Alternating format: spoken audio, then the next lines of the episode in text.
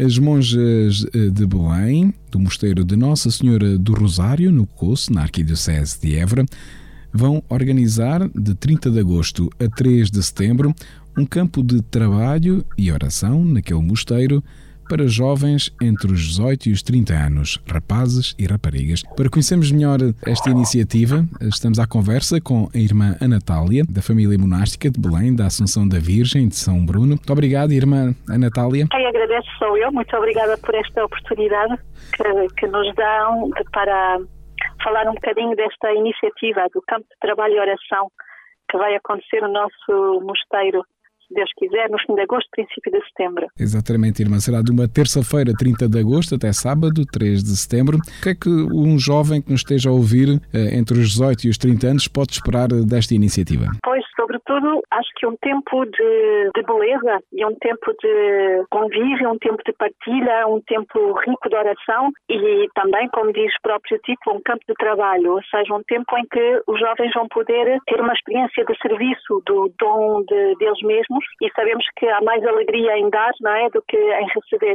Por isso, falava no início deste, será um tempo também de, de alegria, tempo em que vão poder ajudar-nos em trabalhos concretos. Temos vários serviços a propor, de jardinagem, de limpeza, de arrumação, de bricolagem, também talvez uma experiência de participação na colaboração no artesanato que nós eh, fazemos e assim poderão ter uma também uma experiência de, de oração no trabalho, como trabalhar rezando, que é o coração da nossa vida, mas também um tempo em que uh, poderão experimentar viver este lugar que é, que é de uma grande beleza natural. Talvez poderão fazer mesmo alguma caminhada e viver em plena natureza e num grande silêncio. Aqui temos umas condições uh, muito favoráveis para um tempo profundo e também um tempo de comunhão entre os jovens que vão participar. Eles vão se conhecer entre eles e vão nestes dias com certeza formar uma pequena comunidade, não é? Uma pequena comunidade de, de amigos uh, unidos por esta uh, disponibilidade em ajudar-nos e conhecer-nos melhor e também um, um, tempo de conhecimento, de aprofundamento do conhecimento de, de Cristo, de Jesus. Também pode ser um, um tempo de aprofundamento do, do caminho de fé no caminho de relação com o Senhor. Nós temos muito gosto em poder partilhar esta pérola também da nossa, da nossa vida. Portanto, é um tempo de, de partilha do melhor que nós que nós vivemos e temos. Quem estiver interessado em participar, eh, já estão disponíveis as inscrições, não é? Basta fazer um telefonema para, para o contacto 243 né? 659 316 ou então um e-mail para amigosmosteiro.gmail.com. Basta só manifestar essa sua intenção e fazer essa sua inscrição e depois receberá certamente todas as indicações práticas né? para para poder participar neste, neste campo de trabalho e de oração. Irmã, a comunidade do Mosteiro de Nossa Senhora do Rosário já há quase há uma década que está, está a viver nesse mosteiro que está em construção também ainda. Pode-se fazer um balanço desta década de, de vivência aqui também na, na Arquidiocese de Évora, em concreto nesse mosteiro?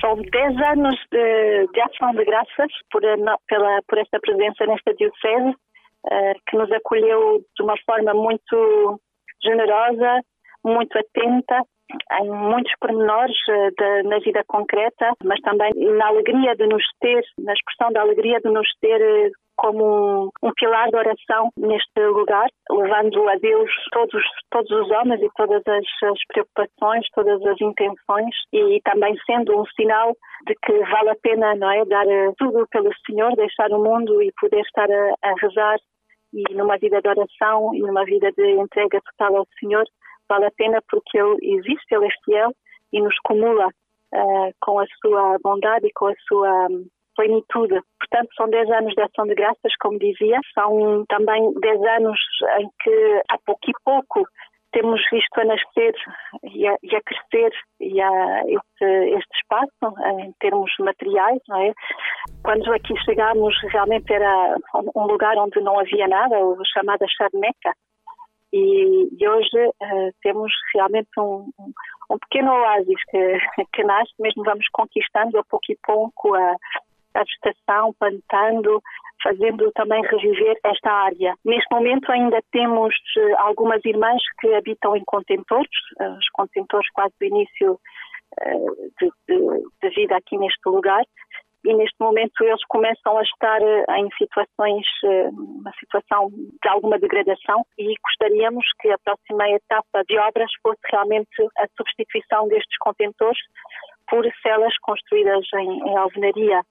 Neste momento estamos a sonhar e a, projetar, o projeto já avança e o nosso desejo era que eh, se Deus quiser começar no fim deste ano ou no princípio do próximo, esta nova fase de construção. Portanto, substituir os contentores por celas onde as irmãs possam habitar e viver de uma forma mais saudável. Porque neste momento já está construído a capela de oração, não é? O espaço, digamos, comum, não é? De, de refeitório e, e, já existem algumas celas, não é, irmã? Neste momento temos uh, seis celas uh, construídas. Um, temos uh, uma, uma capela que não foi construída de raiz, mas é uma, uma, uma grande sala que, que, está adaptada para uma capela e, e estamos contentes de, de, de, poder ter este espaço, porque a capela inicial era muito pequenina. Realmente também com esta situação de Covid foi necessário adaptar às exigências uh, de distanciamentos e para poder acolher as pessoas que vêm participar connosco aos ofícios foi necessário esta, este passo digamos que o mosteiro, em termos de construção, está praticamente finalizado no que refere à parte do acolhimento. A parte da clausura das irmãs está menos avançado, portanto, a próxima fase gostaríamos que fosse a construção destas telas e depois, mais tarde, alguns lugares para um, necessários à vida de comum, o refeitório das irmãs, neste momento, que é uma sala muito pequenina, o refeitório das irmãs, a sala capitular, mas a pouco e pouco. Como a irmã disse, o mosteiro é de clausura, é de silêncio, mas as irmãs têm sempre essa abertura, alguém que se queira aproximar e, e quem queira participar nos ofícios, não é? Portanto, Exatamente. quem nos esteja a ouvir, como é que pode fazer para, para, para, visitar aí o mosteiro ou então quando é que pode ir visitar o mosteiro? Podem nos sempre contactar pelo telefone fixo que há pouco o Pedro uh, disse, deu, e temos todo, todo o gosto em que possam que participem uh, nos ofícios litúrgicos. Nós temos normalmente um, um ofício litúrgico pela manhã, às matinas, normalmente a seguir a missa, e à tarde, ao fim da tarde, temos as vésperas. Normalmente uh, as vésperas são às três da tarde e o ofício da manhã às sete e um quarto e a missa às oito e um quarto. São horários uh, um bocadinho matinais, talvez, a missa de, de manhã, mas ao domingo, a missa e à tarde, temos às cinco e meia às vésperas e a missa logo a seguir às seis da tarde. Mas se quiserem confirmar os horários, uh, podem sempre telefonar-nos e ficarão com uma informação mais precisa. E depois podem também vir a aproveitar este, este contexto de, de silêncio uh, e de paz em qualquer dia da semana e passar, por exemplo, aqui o dia rezando ou se uh, ou mesmo passando alguns dias temos também a possibilidade de uh, oferecer àqueles que procuram um tempo de retiro oferecer uma pequena hospedaria uh, onde podem pernoitar e, ficarem alguns dois ou três dias ou, em, em, retiro e participando da graça do lugar, da graça da oração litúrgica partilhada com as irmãs, da adoração eucarística. Temos uh, um contexto muito favorável ao encontro íntimo e profundo com, com o Senhor. Irmã a Natália, muito obrigado por, por, esta, por nos abrir a porta do mosteiro por nos falar deste campo de trabalho e de oração para, para jovens dos 18 aos 30 anos, no final de, de agosto e setembro, e, e, também por essa abertura das portas do mosteiro a, a, todos aqueles que estiverem interessados, como bem dizia, a, a um momento de, de, encontro mais profundo com Deus. Muito obrigado, irmã. E... Muito obrigada, Pedro. Muito obrigada a todos. Muito obrigado.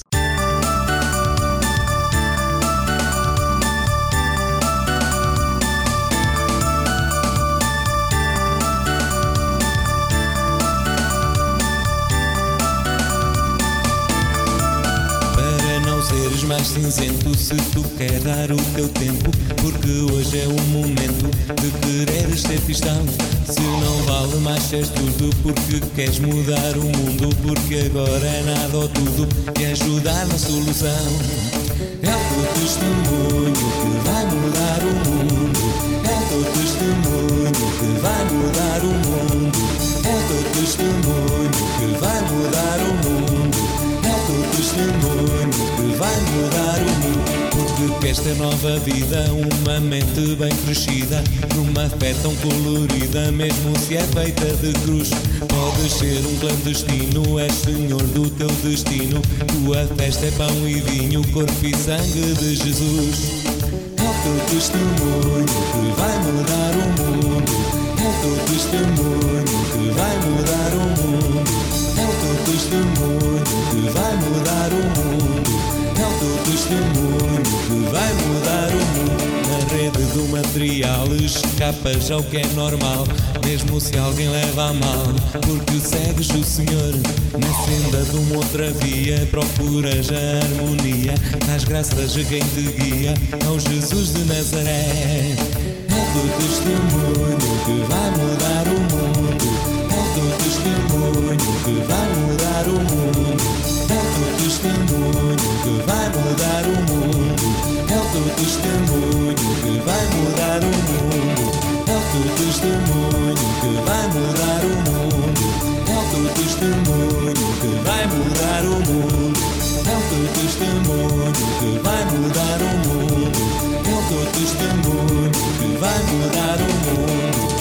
Teu testemunho que vai mudar o mundo.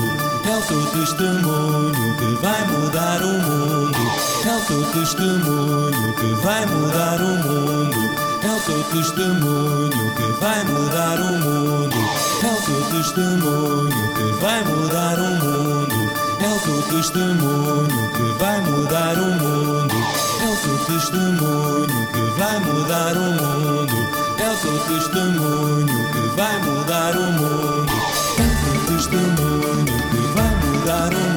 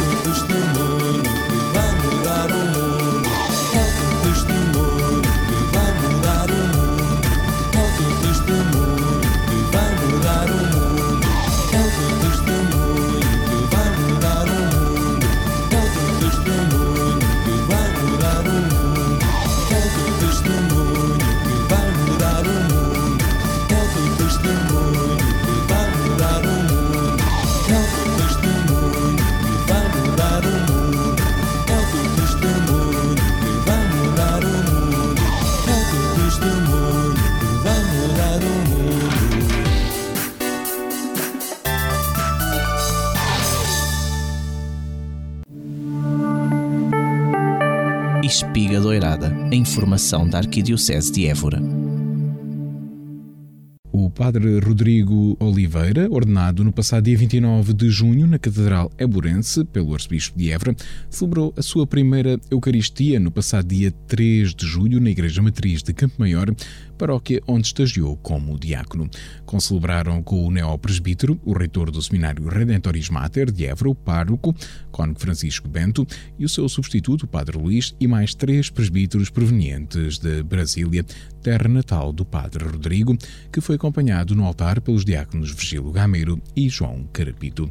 Na igreja repleta de fiéis estiveram presentes os seus pais, que proclamaram as leituras, vários amigos da sua paróquia de origem, um grupo numeroso de membros do caminho neocatecumenal e ainda o presidente da Câmara Municipal de Campo Maior, com alguns vereadores e representantes da Assembleia Municipal e da Junta de Freguesia da Expectação. No momento da apresentação dos dons, um numeroso grupo de crianças da catequese fez a entrega ao neo sacerdote de uma casula bordada com a imagem de Santa Beatriz da Silva. No final da celebração, o Padre Rodrigo recebeu os cumprimentos dos fiéis presentes. Entretanto, o Padre Rodrigo Oliveira irá também celebrar a sua missa nova em Mora no dia 24 de julho. O Corpo Nacional de Escutas vai reunir cerca de 18 mil escuteiros no 24º ACANAC, uma oportunidade para participar em diferentes propostas educativas e diversas atividades entre os dias 1 e 7 de agosto em Indanha, a Nova. Construtores do Amanhã é o tema do 24 ACANAC do Corpo Nacional de Escutas, que se realiza também no contexto dos 100 anos deste movimento, que se comemoram em 2023, tornando-se ainda uma oportunidade de visitar as raízes, a história da associação e de já estarem com os olhos postos no futuro de novas experiências. Em números, o Campo Nacional de Atividades Escutistas, em Danha Nova, tem 79 hectares, que vão receber cerca de 18.500 participantes durante 7 dias, dois supermercados de 1.000 metros quadrados e dois refeitórios para 60 mil refeições, seis bares, um campo náutico e um campo aventura e uma arena para 22 mil pessoas. Os escuteiros dividem-se em pequenos grupos por faixas etárias, lobitos 6 aos 10 anos, exploradores dos 10 aos 14 anos, pioneiros dos 15 aos 18 e os jovens adultos são os caminheiros dos 18 aos 23 anos. E no Akanak, neste acampamento nacional, vão viver com as suas equipas dentro dessas secções, com atividades organizadas e coordenadas de acordo com as suas faixas etárias e os temas que costumam trabalhar, explicou Constança Nobre, dirigente do CNE, ao programa Eclésia. A coordenadora executiva para a comunicação do ACANAC informou ainda que as atividades podem ser acompanhadas nas redes sociais do Corpo Nacional de Escutas, em qualquer plataforma, onde vão partilhar vídeos diários, este ano com a novidade de terem uma espécie de telejornal feito por voluntários com notícias do campo. O arcebispo de Évora, Dom Francisco Senracoi, fez a pregação do tríduo preparatório das festas da Rainha Santa Isabel entre os dias 1 e 3 de julho em Coimbra. Nos primeiros dois dias, a pregação foi às 21 horas e 30 minutos e no dia 3 de julho a pregação foi integrada na missa dominical das 11 horas, presidida por Dom Francisco Serra Coelho. Já no dia 7 de julho, a imagem da Rainha Santa Isabel chegou, pelas 23 horas e 30 minutos, à Igreja de Santa Cruz, depois da procissão de penitência que partiu da Igreja da Rainha Santa Isabel. Na chegada à portagem, foi proferida uma saudação de boas-vindas à imagem da Rainha Santa Isabel e depois o tradicional fogo de artifício. As festas organizadas pela Confraria da Rainha Santa Isabel terminam neste dia 10 de julho, domingo, sendo presididas por Dom Virgílio Antunes, Bispo de Coimbra. A Real Irmandade de Nossa Senhora da Saúde de Évora organizou de 29 de junho a 3 de julho a festa 2022 em honra de Nossa Senhora da Saúde. Um tríduo de preparação que contou com a recitação do Terço, Eucaristia e Santo Unção, decorreu entre os dias 29 de junho e 2 de julho na Igreja de Santo Antão, em Évora. Na noite de 2 de julho, na mesma igreja, realizou-se uma serenata à Nossa Senhora. A 3 de julho, dia solene da festa, o arcebispo Dom Francisco Serra Coelho presidiu a Eucaristia. A homilia, o prelado eborense começou por fazer uma alusão às raízes cristãs da cidade de Évora, aos seus patronos, através de uma reflexão com base na antropologia cultural, na etnografia e na religiosidade popular, afirmando que é interessante verificar estas raízes cristãs da religiosidade popular ininterruptamente utilizadas para absorver o alimento desta árvore, desta polis, chamada Évora, que se sentiu sempre, na sua cultura, uma cidade inspirada na fé cristã, afirmou o prelado Éborense.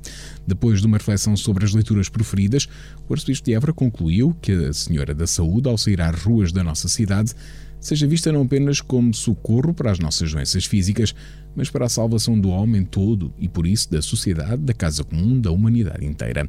Nossa Senhora da Saúde, rogai por nós, concluiu o prelado Eburense. Após a homilia, ocorreu a entronização de novos irmãos na Real Irmandade de Nossa Senhora da Saúde de Évora.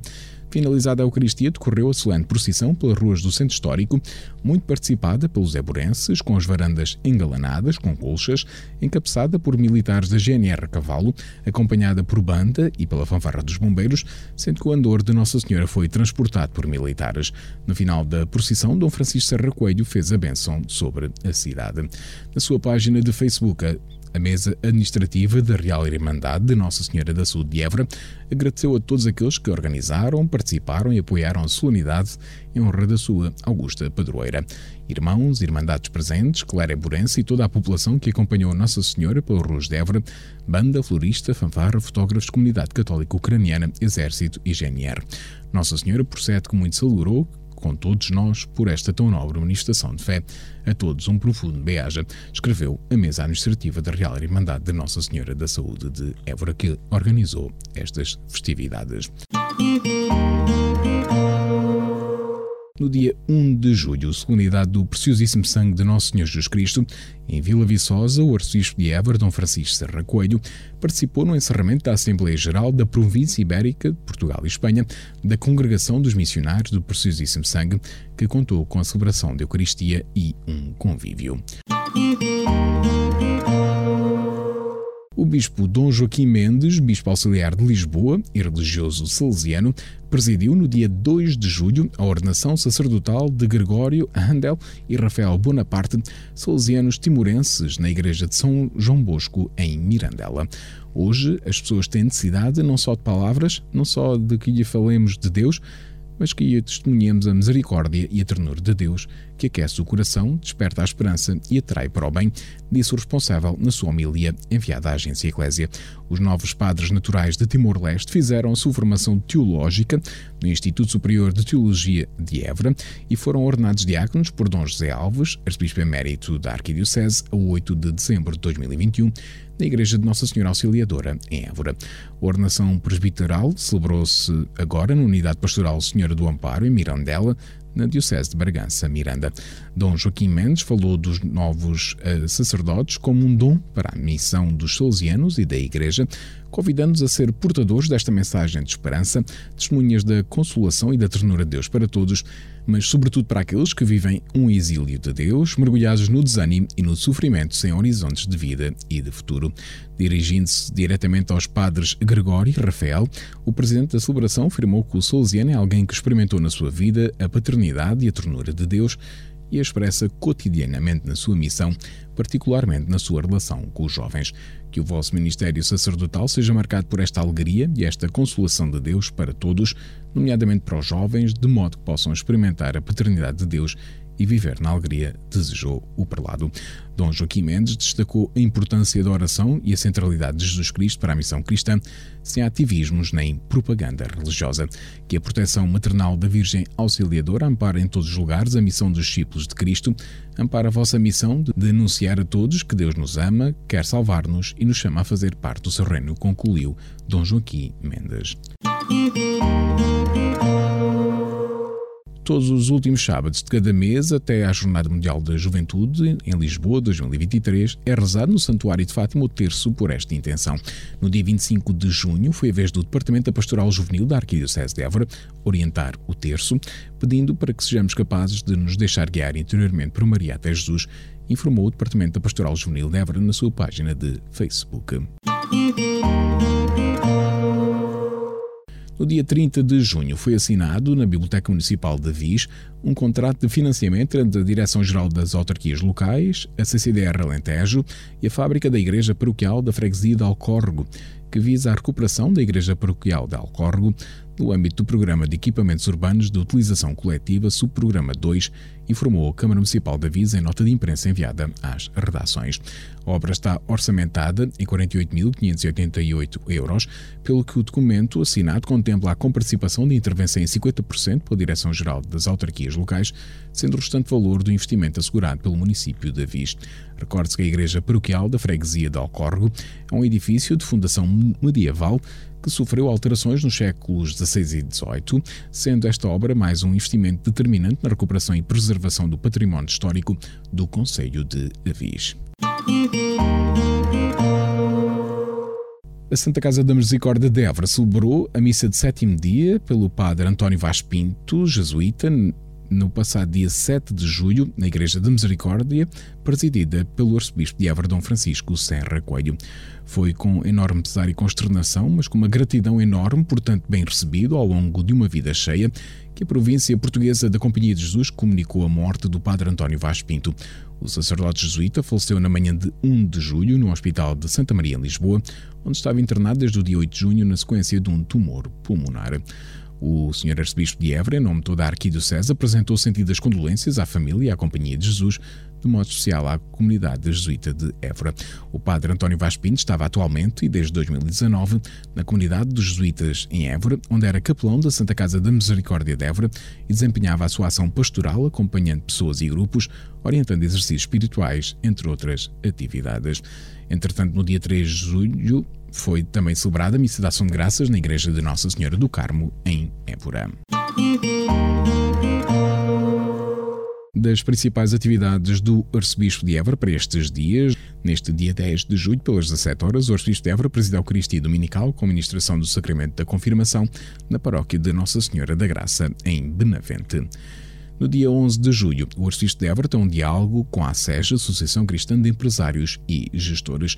E no dia 12 de julho, pelas 15 horas, o Prelado Éborense tem uma reunião com a direção da Sociedade Instrutiva Regional Éborense e pelas 16 horas terá uma reunião com o Departamento da Comunicação Social da Arquidiocese de Évora. Espiga Doirada, a informação da Arquidiocese de Évora.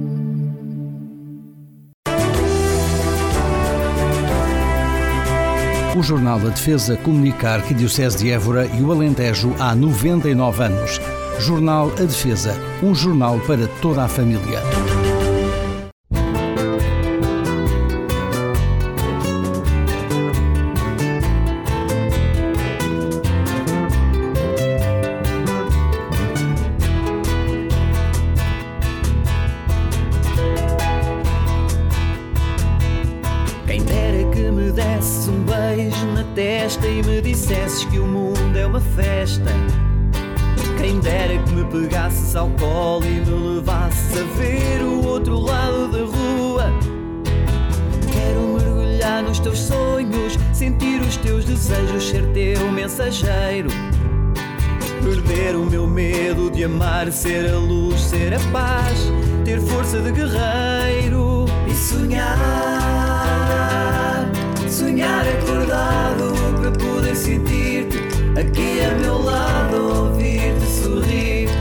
Dizer-me baixinho: é tempo de amar.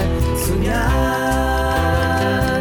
sonhar acordado para poder sentir-te aqui a meu lado, ouvir-te sorrir, dizer-me baixinho: é tempo de amar.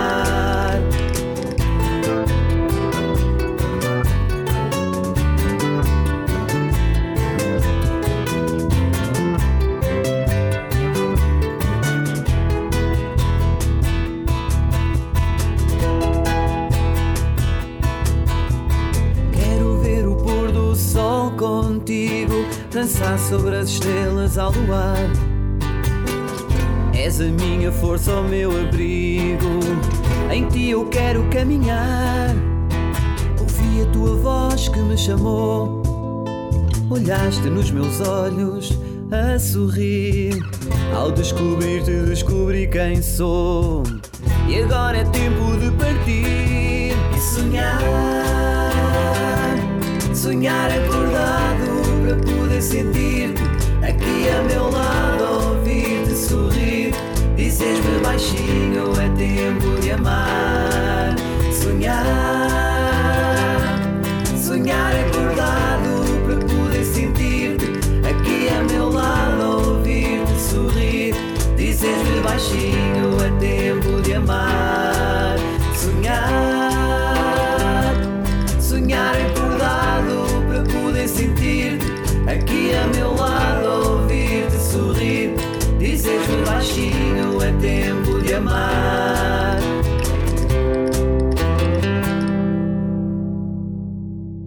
Hoje, no Ser Igreja, voltamos a contar com a presença da Fundação AIS Ajuda à Igreja que Sofre. 5 minutos com a AIS, a Igreja Perseguida no Mundo. Jornalista Paulo Aido. Às vezes recebemos mensagens que ajudam a compreender melhor o sofrimento por que passam algumas comunidades cristãs em alguns países do mundo. Foi o que aconteceu com a mensagem do padre David Anosh. Ele está no Paquistão, num bairro de Lata, nos arredores da capital, a grande cidade de Islamabad. O padre David vive no bairro Ravalpindi, É o primeiro sacerdote a atrever-se a assentar arraiais neste bairro. Falo em atrevimento, mas provavelmente deveria antes falar em coragem, em muita coragem. Não há violência no bairro, no sentido de perseguição aos cristãos. A violência é outra. Ravalpindi é um lugar obscuro, miserável, demasiado suburbano e desprezado, mas onde vivem milhares de pessoas. É onde vivem os mais pobres, os que não conseguem mais do que habitar em humildes casebres, barracas de lata e de madeira. Por ali é possível encontrar muitos cristãos. São dos mais pobres dos pobres e por isso não conseguem mais do que viver nesses casebres situados em ruas onde no inverno a lama causada pelas chuvas se confunde com os esgotos que correm a céu aberto. Os cristãos, por serem uma minoria, por estarem relegados quase exclusivamente para os empregos mais duros, mais miseráveis e mais mal pagos, os cristãos não conseguem ambicionar outra vida do que esta, carregada de sofrimento. Este bairro de lata, muito degradado, onde não há gás, nem saneamento, nem sequer água potável, está na periferia de Islamabad. O padre David foi viver para lá. Ele pede ajuda para poder apoiar estas famílias que nascem já com o estigma da pobreza. Ele pede ajuda à Fundação AIS para que o mundo não feche os olhos a esta realidade. Fingir que não se sabe, fechar os olhos às lágrimas dos outros, tapar os ouvidos aos seus gritos de angústia, não resolve nenhum problema. É preciso agir, é preciso fazer, é preciso ir. Como o padre David, que vive com os mais pobres dos pobres no bairro de Ravalpindi, nos arredores de Islamabad, no Paquistão. Cinco minutos com a AIS, a Igreja Perseguida no Mundo. Jornalista Paulo Aido. Escutamos a rúbrica da Fundação AIS Ajuda a Igreja que Sofre, coordenada pelo jornalista Paulo Aido.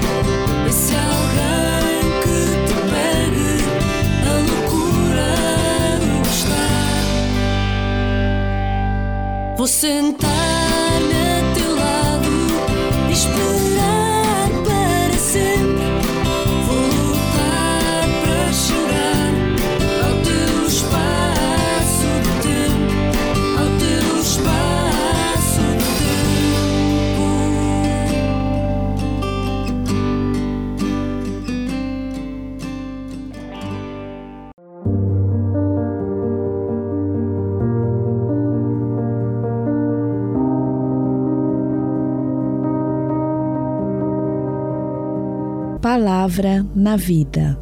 Momento para escuta e reflexão do Evangelho do Domingo.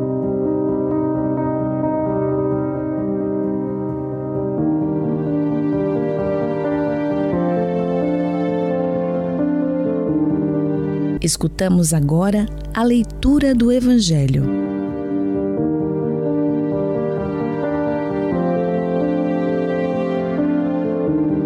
Naquele tempo, levantou-se um doutor da lei e perguntou a Jesus para o experimentar: Mestre, que hei de fazer para receber como herança a vida eterna?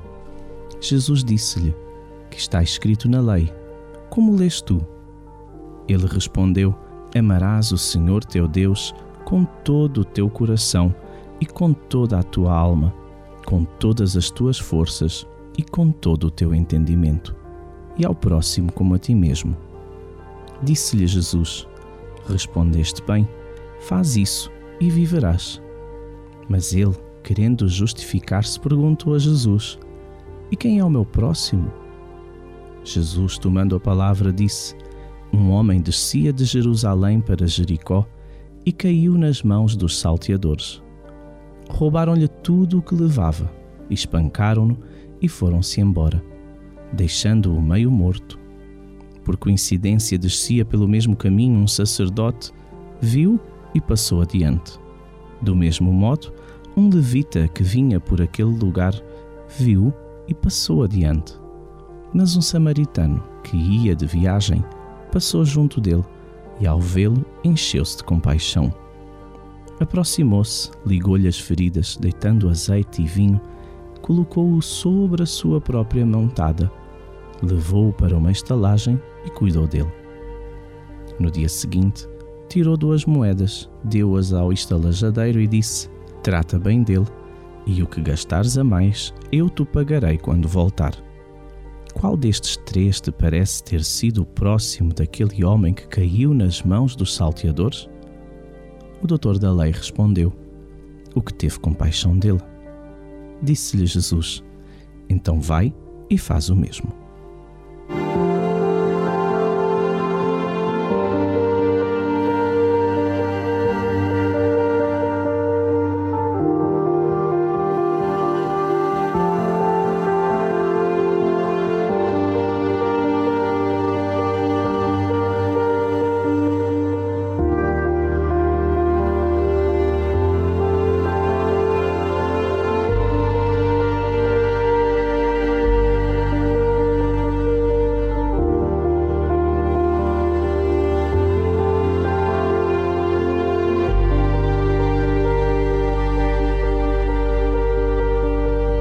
Depois da leitura do Evangelho, escutamos a reflexão.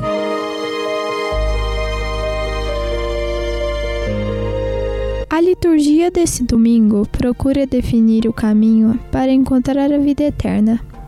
É no amor a Deus e aos outros, dizem os textos que nos são propostos, que encontramos a vida em plenitude. Para refletir e atualizar a palavra do Evangelho desse 15º domingo do Templo Comum, os sacerdotes do coração de Jesus, denonianos, partilham as seguintes notas que nos podem ajudar a nossa reflexão. Um dado fundamental da vida cristã é a consciência dessa centralidade de Cristo na nossa experiência e na nossa experiência. No entanto, a religião de tantos dos nossos cristãos centraliza-se tantas vezes em coisas secundárias? Cristo é efetivamente a referência fundamental à volta da qual a nossa vida se articula e se constrói? Ele tem a primazia da nossa vida? É Ele que está no centro dos interesses e da vida das nossas comunidades cristãs ou religiosas? Há outros deuses ou poderes ou santos em que centramos os nossos interesses e que nos desviam de Cristo? Para muitos os contemporâneos, Jesus não é apenas uma referência fundamental, quanto muito foi um homem bom que deu a vida por um sonho, um visionário, um idealista que a história se encarregou de dirigir e que hoje é apenas uma peça de museu Por isso não tem qualquer espaço nas suas vidas. Como podemos testemunhar a nossa convicção de que Ele é o centro da história e de que Ele está no princípio e no fim da história da salvação? São boas as pistas para uma reflexão profunda. Boa reflexão e Santo Domingo para todos.